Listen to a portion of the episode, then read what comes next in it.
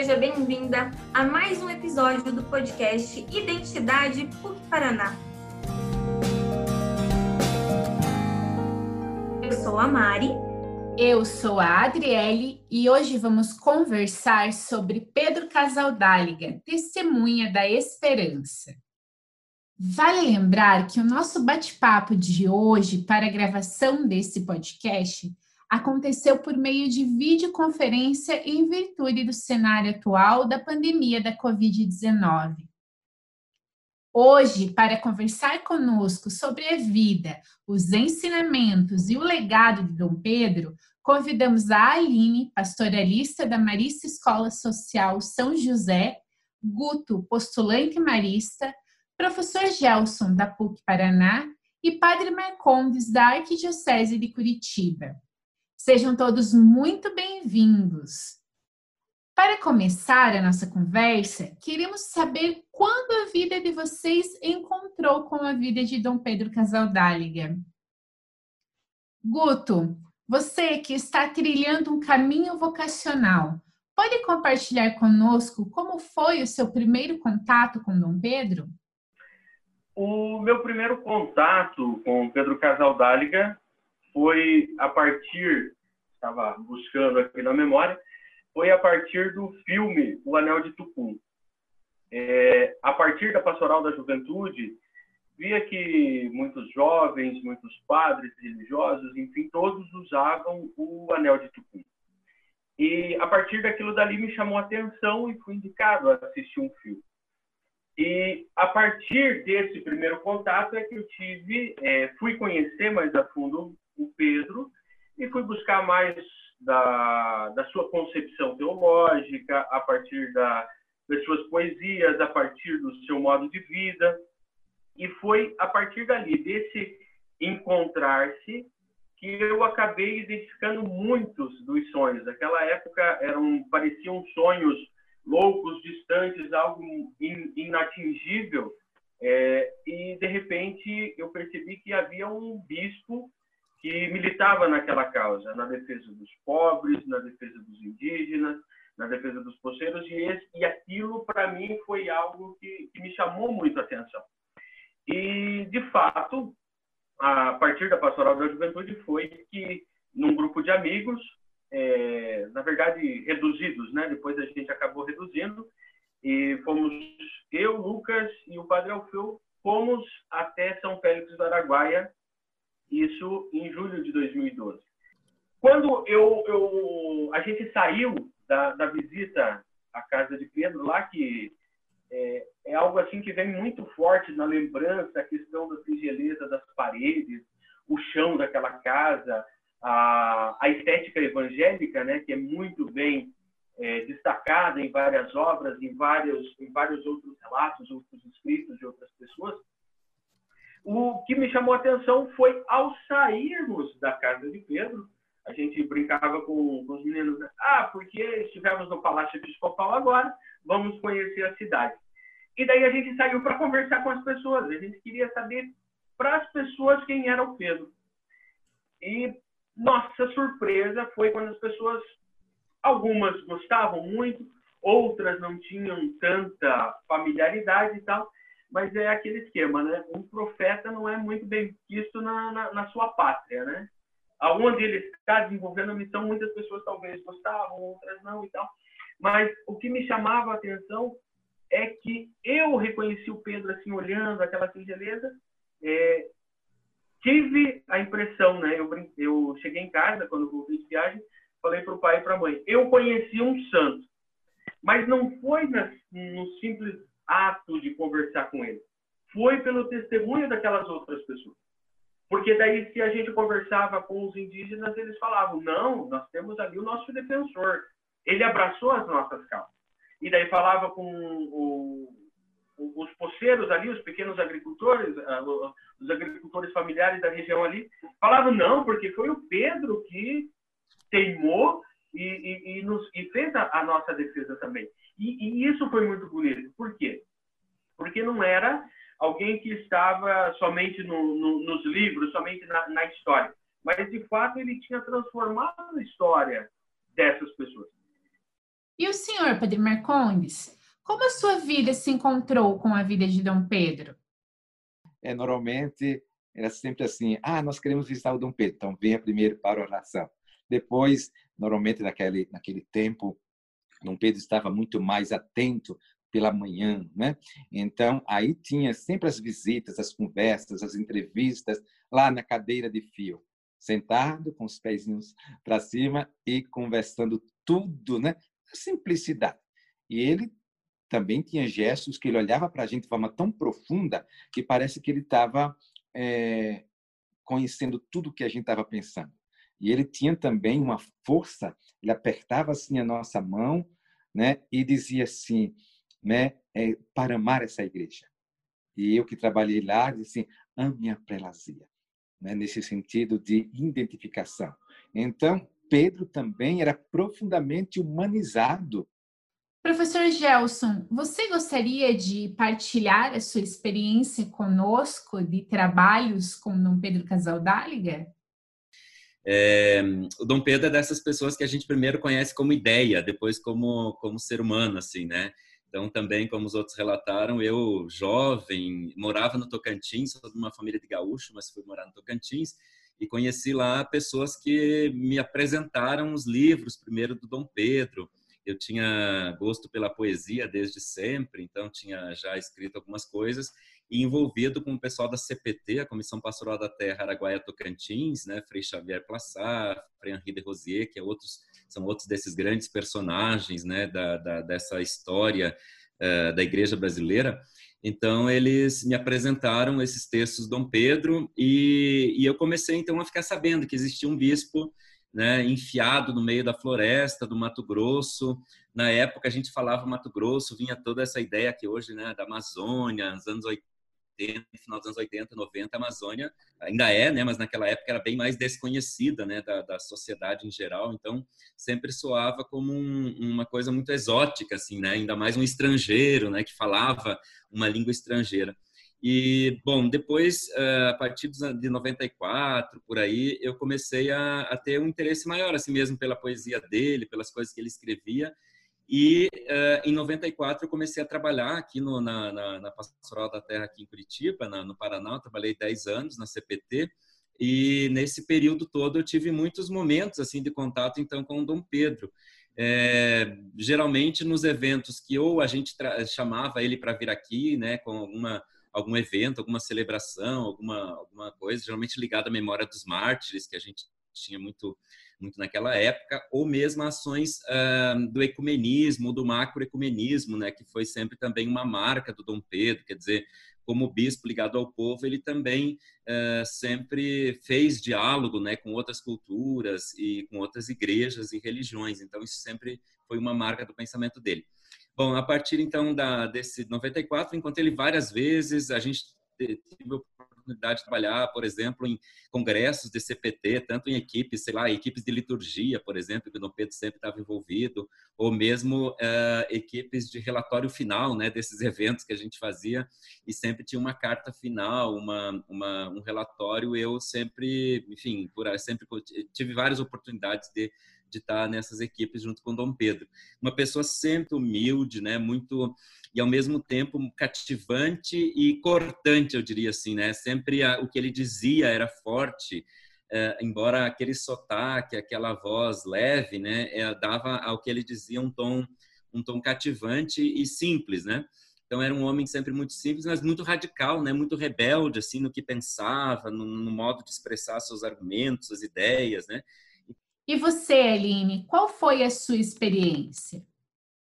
Desde a minha caminhada, né, na, na, na pastoral da juventude, enfim, ou saindo desse tempo do, do processo da adolescência, adentrando na juventude, uma construção de, de identidades, subjetividades, que é importante, né? É, experienciando coisas e espaços, elementos para a minha construção pessoal é, dando sentido para a vida e tudo mais, eu acho que é, que é nesse, nesse tempo que essa referência de Dom Pedro chega, né? Então, como é muito típico desse tempo de adolescência, juventude, a construção dessas referências para a vida, né? É, é, assim que eu sempre me, me ou sempre compreendi ele, né? Então, Aline, mas eu também li no seu Facebook que você tem uma história engraçada com Dom Pedro sobre um sorvete. É isso mesmo? Você pode contar essa história para nós? A história do, do, do, sorvete é que no almoço, quando a gente foi para lá, é, eu, mais que eu falei antes, né? Eu, mais dois amigos e uma amiga, é, no almoço, a gente almoçou um almoço bem simples, né? Comida de panela, sabe? Essas comida caseira, né? E aí teve sorvete de sobremesa. E, por coincidência, eu sentei bem na frente dele na mesa, né? E aí ele concentrado no sorvete, era um sorvete de morango, se eu não me engano, alguma coisa assim. E, e aí ele só me olhou assim por cima do, dos óculos dele e aí ele disse assim, eu gosto de sorvete. Quase sussurrando assim, né? revelando algo muito importantíssimo. Eu gosto de sorvete. Eu fiquei meio assim, né? Ah, é? Ah, é, Dom Pedro? O senhor gosta de sorvete? Ele, uhum.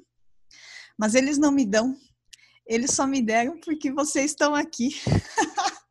Aí, assim, foi essa, essa cena desse diálogo, assim, desmonta qualquer imagem imperial que se, sem usar o trocadilho de Dom Pedro Império e tal, mas toda essa imagem distante dele, né, de, de, um bispo, né, de, sei lá, com todas as suas vestes episcopais e tudo mais, né, e torna ele um vovô, né, um senhor de idade que tem restrições alimentares, que não podia tomar sorvete a qualquer hora, e que é isso, tem que cuidar da saúde, porque, sei lá, tinha diabetes, podia ter pressão alta, pressão baixa, enfim, outras tantas coisas que dão meros mortais por aí, né? Então, Dom Pedro é uma figura imortal em muitos aspectos, mas na sua mortalidade e na sua é, questão de saúde que é profundamente humano, né? Então, essa... E fazia humor é, é então, é isso sim. É a imagem de um senhorzinho, sabe esses senhorzinhos meio ranzinhos, aqui reclama, que não me dão isso, que não quer aquilo, porque não sei o quê. É, é isso. Naquele dia que a gente foi lá, ele foi cortar o cabelo. E ele não queria cortar o cabelo, porque ia atrapalhar o sono da manhã dele. Então, é isso, assim, é, é humanizar essa figura transcendental que a gente teve a honra de conviver no mesmo tempo histórico. Vocês trouxeram aqui várias memórias de vocês, lembranças com o Dom Pedro, a imagem pessoal dele, né? A Aline compartilhou com a gente a questão do sorvete, a gente conversava também é, sobre até o Dom Pedro, que não gostava muito do Dom, preferia ser chamado apenas de Pedro. E, professor Gelson, como é que a gente faz nessa relação entre a figura pessoal de Dom Pedro e essa figura pública? Esse nome tão importante para a Igreja do Brasil? Como a gente pode estabelecer essa relação? Então, eu acho que o Dom Pedro ele tinha uma coisa que é que a gente podia dizer que é assim, digamos, uma espécie de uma intransigência própria daquele daquela pessoa que sabe que tem uma missão grande assim pela frente, né? Então, nisso eu acho que uma espécie de intransigência no sentido positivo da coisa, fez com que a vida dele, pessoal, e a vida pública tivessem muita proximidade, né? Então, pelo menos assim que eu vejo, eu acho que o Dom Pedro, é, ele sabia no fim que aquela coisa do que não havia essa distinção entre as minhas opções privadas, a minha vida e a minha vida pública. É, isso talvez é, explique o fato de que muita gente, quando se aproximava do Pedro, é, dizia: bom, mas ele, ele é aquele Pedro, né? Esse nome forte, esse personagem, cuja história é tão, tão badalada e tão importante na, na, na, no Brasil, na Igreja Mundial, né?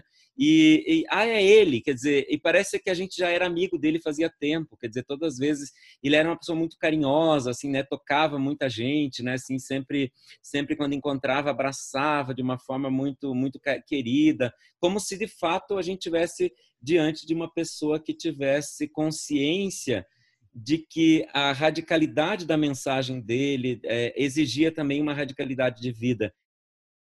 Professor Gelson, o senhor comentou conosco que Dom Pedro Casaldáliga teve grande influência no seu trabalho enquanto escritor.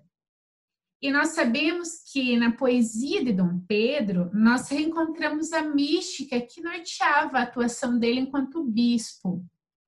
Diante disso, na sua opinião, qual o legado de Dom Pedro para a Igreja do Brasil? Primeira coisa que eu acho importante que a gente veja na história do Pedro, um, um, para nós hoje, esse testemunho de que a igreja precisa sim uh, dizer, falar e conversar e se envolver com problemas que às vezes vão além desta primeira dessa primeira que eu chamei aqui eclesialidade, né? Dessa dessa função meramente, meramente, enfim, essa função uh, eclesial e sacramental. Uma outra coisa que eu acho importante é que, é, dentro de, como consequência dessa questão, é que ah, as, digamos assim, os a tradição teológica, a tradição evangélica de interpretação do evangelho que o Pedro fazia parte, ela não terminou, que ainda não se, não se resolveu. Eu, inclusive, acho que a presença hoje do Papa, do Papa Francisco entre nós, né, como um líder mundial, ele consolida uma, um, um, ele não é que consolida no sentido de fechamento, mas ele, ele faz parte, é um, um capítulo importante de um movimento enorme, do qual Pedro fez parte, o, o, o, atual Papa também, que remete ao Concílio Vaticano II, às conferências de Medellín e Puebla, e ao esse compromisso da Igreja com uh, aquilo que chamou-se é, a partir desse, desse momento do compromisso primordial ou da opção preferencial pelos pobres, né? Então, acho que essa é a segunda coisa. O Pedro nos ajuda a lembrar que a igreja ainda tem esse serviço a ser feito. Ainda estamos em continuidade desta mesma, desta mesma é, teologia. E por último, eu acho também que a questão ambiental, o Pedro ele falou sempre da Amazônia, não só sobre a Amazônia, mas desde a Amazônia, né? pisando o chão amazônico, falando dos povos indígenas, falando da escravidão, né? O, o, o, texto do Pedro até hoje é uma referência, né, dos anos 70 sobre a igreja e a escravidão na Amazônia, né? Uh, e, e, o Pedro sempre com essa mensagem, então, também ambiental, de respeito à natureza, de convivência com, as, com os povos da, da natureza, com os, os, demais seres vivos. Então, me parece também que essa é uma causa que leva o Pedro para além também das fronteiras, né? uma causa que hoje é urgente, uma causa de todos nós. Né? Padre Marcondes, o senhor que atuou na prelazia, na sua opinião, qual o legado do Bispo Pedro para a nossa igreja? Então, é, para entender todas essas questões, não tem como entender se não conhecemos a história. E se não conhecemos a realidade onde Pedro colocou seus pés. É muito interessante isso. Na minha experiência pessoal, eu só fui entender todas as suas atitudes e posturas depois que eu comecei a conviver, a sentir, a experimentar, e ao mesmo tempo ainda não dava para compreender tudo, porque eu estava em um outro momento da história. Né? Eu já não estava no tempo, por exemplo, da ditadura. Eu já estava em outro tempo que Mato Grosso já era muito melhor, era muito mais conhecido. Eu já estava num tempo onde Mato Grosso, nas cidades, também já tinha a questão dos fóruns, já tinha a dimensão é, é, das promotorias públicas. E em toda aquela época não se tinha. Quando a gente vai entrando, bebendo e conhecendo, aí vamos entendendo o porquê dessas escolhas de Pedro.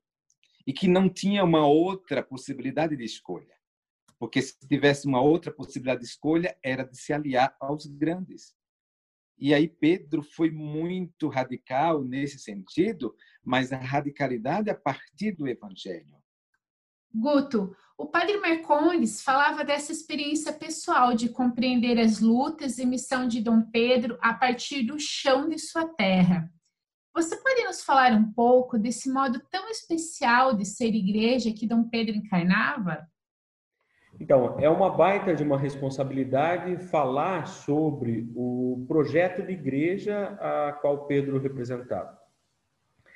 É interessante de perceber que na sua linguagem simples, é, na sua linguagem, é, a forma de trazer, de apresentar Jesus Cristo, o, o companheiro nosso de caminhada, de trazer é, a Maria, a comadre Maria, a mãe de Jesus, comadre Maria.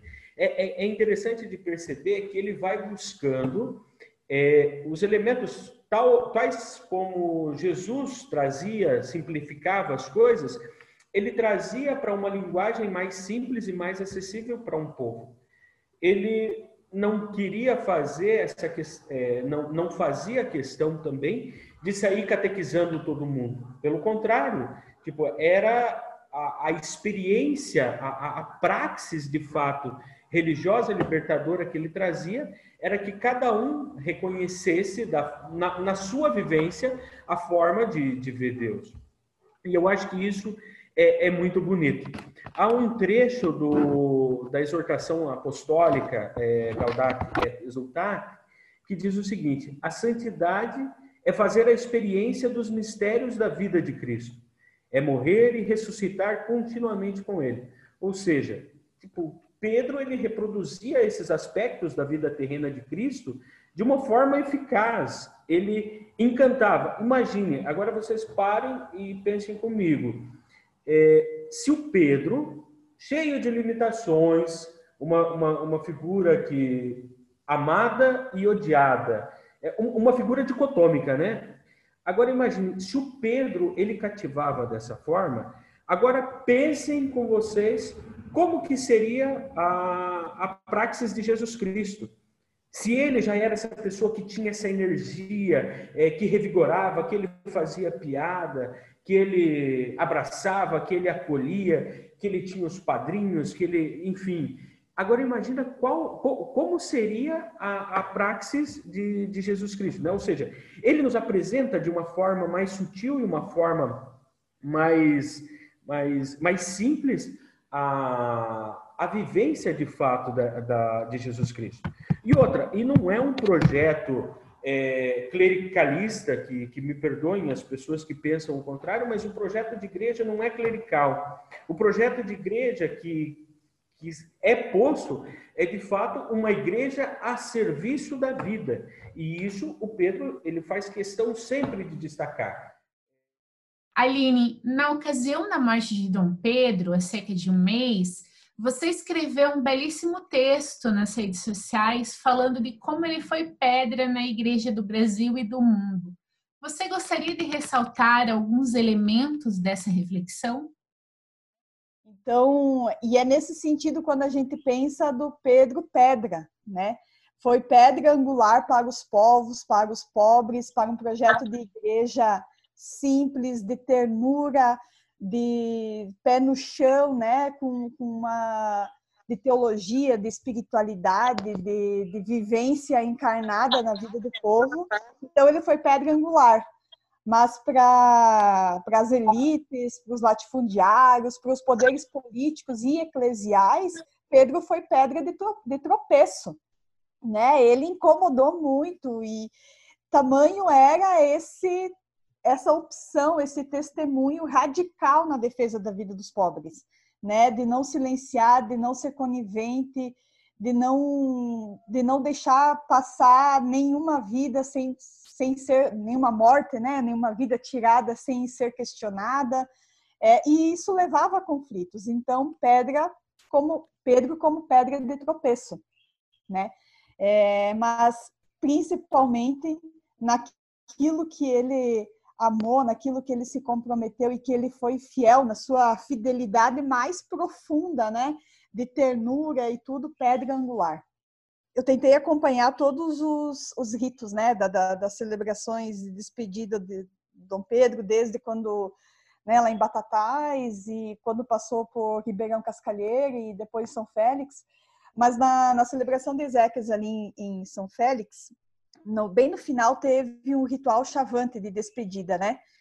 E aí ali no, no canto inicial que eles é, evocam, né, os espíritos, enfim, mas toda essas, essa questão da, da dessa mística da, da, dos povos indígenas, o, o indígena que estava fazendo, né, puxando esse canto, ele começou a chorar fortemente, né, assim copiosamente.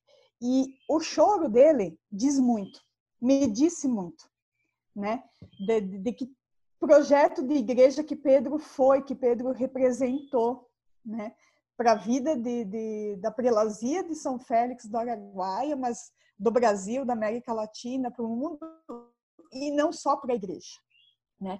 Eu acho que a gente tem tem muito que aprender, né? Tem muito que, que sentir e testemunhar a partir de Dom Pedro. E vocês relataram para a gente, até nessa última fala do, do Gelson, a gente tem aqui um. É, é perceptível quais eram as principais causas de luta né, de Dom Pedro: o direito à terra, a proteção à Amazônia, aos povos indígenas.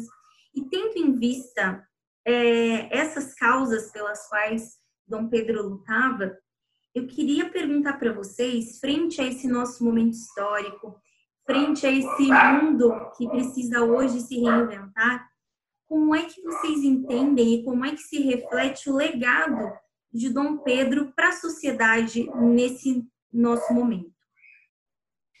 Eu acho que nós temos que atualizar e reinventar constantemente a luta, né? Antes, lá no início, o Padre Marcondes, é, quando a gente começou a falar da, da, figura de Dom Pedro, a importância de situar Dom Pedro no contexto histórico, no contexto social, é fundamental para a gente entender quem se tornou Dom Pedro. Ele não, não, não nasceu desse jeito, né? Foram circunstâncias que, que da onde ele viveu que o tornaram assim. Então, nesse tempo histórico, nesse momento histórico, nós temos uma necessidade de atualizar e de reinventar a luta também. Não significa abrir mão da luta passada, até porque ela continua acontecendo, né? Mas como que a gente atualiza e reinventa ela? Com qual criatividade, é, enfim, dinamismo que a gente vai dando para ela, mas também seguindo, né, com todo esse acúmulo histórico, com essa fidelidade às causas populares, a partir do chão, do contexto, do tempo histórico que a gente está e com as condições objetivas que nós temos agora. É, até escrevi num texto que eu divulguei aí em torno da morte de Dom Pedro que ele morreu na pior hora, né? A hora que a gente mais precisava. Não a gente, mas a sociedade e principalmente os povos que ele defendia porque o momento atual, todos nós sabemos, é um momento de regressão dos direitos dessas populações, um momento em que, ah, no caso, por exemplo, do meio ambiente, nós vemos eh, serem desmanteladas muitas das políticas ambientais que nós eh, construímos nos últimos anos, principalmente a partir da Constituição de 88, que já eram, sim, bem, bem eh, precárias e fracas, mas era o que nós tínhamos e vinha, de alguma forma, contendo o avanço da destruição da Amazônia e da morte dos povos eh, dos povos tradicionais, de garantia de da demarcação de suas terras, que foi uma das grandes lutas do Pedro, quer dizer, eh, ele não só defendia assim, né, no sentido ah, defendo o povo indígena, mas ele lutou na prática, né, eh, contratando advogados, criando organizações, fazendo manifestações, cartas, documentos, conversando com as pessoas para que ah, para pressionar os, os os poderes para que ah, houvesse esse reconhecimento. Então, tudo isso é, hoje é um momento de muita dificuldade, de muitos desafios para a igreja e para a sociedade como um todo, e também para esses movimentos. Né? O próprio CIMI, por exemplo, o Conselho Indigenista Missionário, que contou nos anos 70 com a, com a participação direta do Dom Pedro Dom, e do Dom Tomás Balduino, é um movimento, não é bem um movimento, enfim, é, uma, é uma, um organismo da, da CNBB que hoje tem um papel fundamental na organização e no apoio aos povos indígenas é, como eu já falei, esses organismos nunca se anunciaram como sindicatos ou como movimentos sociais, mas precisamente como serviços, né? recuperando, portanto, a mensagem evangélica de que a igreja deve servir. E esse serviço nunca foi tão urgente. Né? A CPT, nesse momento, no momento em que a reforma agrária simplesmente parou nesse país, né? em que não tem mais nenhuma política nessa linha, em que, inclusive, a ação do agronegócio muitas vezes coloca em risco, em, em xeque, a vida, porque a, né, a violência no campo ainda é assustadora no Brasil, o trabalho escravo ainda é assustador, a CPT coordena a, a campanha nacional contra o trabalho escravo, e os dados são né, absurdos, é uma ferida sangrando, sangrando ainda na, na, nossa história, né? Ó, é, nós poderíamos perceber assim, é, é, algo é muito grandioso, né, da vida dele que não dá para a gente fazer sínteses, né, nenhuma em um bate-papo. São tantas coisas. Mas é, seu mais belo poema né, e o seu legado, e sempre foi e será a sua vida e missão. Né? Essa vida e missão de amor, de serviço, de proximidade, de entrega total, de compaixão, de sensibilidade com a dor dos mais necessitados e do cuidado da vida. Quando nós pensamos né, que naquela região, naquela prelazia, né, é Pedro quem vai provocar todo o desenvolvimento, a questão do estudo, a questão da saúde, a questão da segurança. Né? São todas essas questões que ainda continuam muito é, vivenciais e desafiador no tempo de hoje ainda, repensando um pouco tudo isso. Né? Então, é preciso perceber né, esse Pedro Casa Dáuliga, né, vamos dizer assim, que é um homem profundamente humanizado e livre. Nós precisamos repensar a humanidade novamente. Talvez o sentimento que a gente sinta com a perda de, de Pedro hoje seja algo parecido com aquilo que os discípulos de Emaús sentiram com a morte de Jesus, né? Com a crucificação de Jesus, de estar tá tudo meio perdido, sem saber direito para onde ir, o que fazer, como é que tinha que caminhar. E Jesus se aproxima deles, e, a, e aí, nesse sentido, a memória, essa grandeza de Pedro se aproxima de nós também, e nos provoca também aonde que a gente reconhece ele, né? Aonde que os discípulos de Maús reconheceram Jesus? Reconheceram na partilha do pão. Aonde que nós vamos reconhecer o bispo Pedro, né? Hoje, né? Da, ou nos, nos próximos tempos vindouros. A gente vai reconhecer na luta, vai reconhecer na, na, na experiência verdadeira da, da, fidelidade aos pobres e da, das suas lutas, na simplicidade, nas poesias, na memória, na profecia, no martírio. Tudo isso que, que envolvia e envolve essa memória do Pedro vai nos fazer lembrar dele também, porque é algo transcendente a ele. Professor Gelson, e pensando um pouquinho mais na nossa realidade enquanto universidade, qual que é o legado de Dom Pedro Casaldáliga para a nossa universidade enquanto universidade católica? Ah, legal, Adriele. Sabe que, é, bom, eu pesquiso Hans Jonas aqui no programa de pós-graduação em filosofia da PUC. Hans Jonas é um autor que está muito preocupado, né, que escreveu uma obra toda ela orientada para as preocupações com o meio ambiente, é, com a questão então do, do, aquecimento climático, né, do aquecimento global, é, da, da, da, do avanço da tecnologia em contraposição e mais ainda em destruição é, da natureza em geral. Então, me parece que contar, eu, eu falo isso como professor, como alguém que orienta trabalhos de mestrado, doutorado em torno dessas questões, né, dessas, dessas problemáticas, me parece importante primeiro saber que eu estou fazendo isso numa instituição como a PUC, né, e que, é, e que conta, e que esse trabalho conta com personagens que colocam essas ideias na prática, como é o caso do, do, do, Dom Pedro. Porque a maior parte de nós não vai ser capaz de fazer o que o Dom Pedro fez, né? Não vai ser capaz de viver a vida inteira ameaçado, né? Não vai ser capaz de botar o pé na lama e sair por aí no meio da floresta. A maior parte de nós até gostaria, mas ah, não é capaz, porque isso é, é realmente um testemunho, uh, vamos dizer assim, para poucos, né? O que a gente pode fazer é recolher esse testemunho e, e contar e, digamos assim, é, tematizar, sistematizar essas coisas. E, como eu disse, é muito bom para mim, como pesquisador, saber que alguém é, próximo da gente, alguém de dentro da igreja, alguém que tem uma, vamos dizer assim, que é um, uma referência moral da sociedade, conseguiu fazer isso. Então, me parece, de novo, a, a universidade ela se abastece desse tipo de, de referência, né? Muitas vezes, sabe, Adriele, a gente na universidade, principalmente quem faz pesquisa de campo, é muito comum que as pessoas vão ao campo, né? Ou seja, vão fazer as suas pesquisas e tal, depois publica seus trabalhos, tira o seu certificado, né, o seu diploma e nunca mais volta e nunca mais é, a gente não tem um retorno dessa contribuição, né?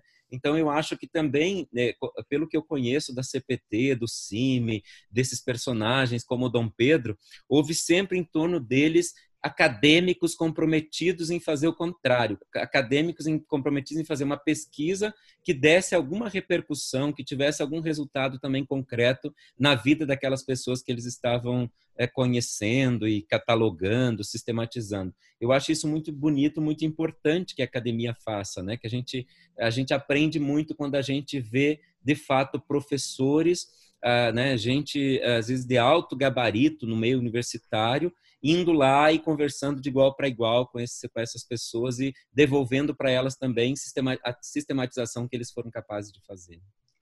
Nós queremos agradecer aos nossos convidados a oportunidade de juntos fazermos memória de Dom Pedro Casaldáliga, esse Pedro que é pedra da Igreja do Brasil. E para finalizar o nosso podcast, recebemos um depoimento muito especial de Dom Leonardo Steiner, ex-secretário-geral da CNBB. Vamos acompanhar. Homem da esperança movido pelo reino de Deus, um místico profeta. O reino o abria, libertava, inspirava, nele caminhava. Profeta, porque místico. O místico vê, vê mais e melhor porque enraizado na terra da humanidade e em Deus. Tem inspirações nascidas do encantamento pelo reino de Deus anunciado por e realizado em Jesus. Por isso, as palavras não eram som nem letra, conduziam o espírito. Vida simples e despojada, a oração, a profecia, a poesia, a amabilidade, a limpidez, a transparência, o pensamento, todos os caminhos do reino de Deus. Um reino por vir, mas no aqui e agora. No ressoar das palavras, entrevíamos o reino da verdade, da graça, do amor, da justiça e da paz. Mas ele ouvia, não entrevia. Sonhava com uma igreja pobre para os pobres e por isso ele, pobre.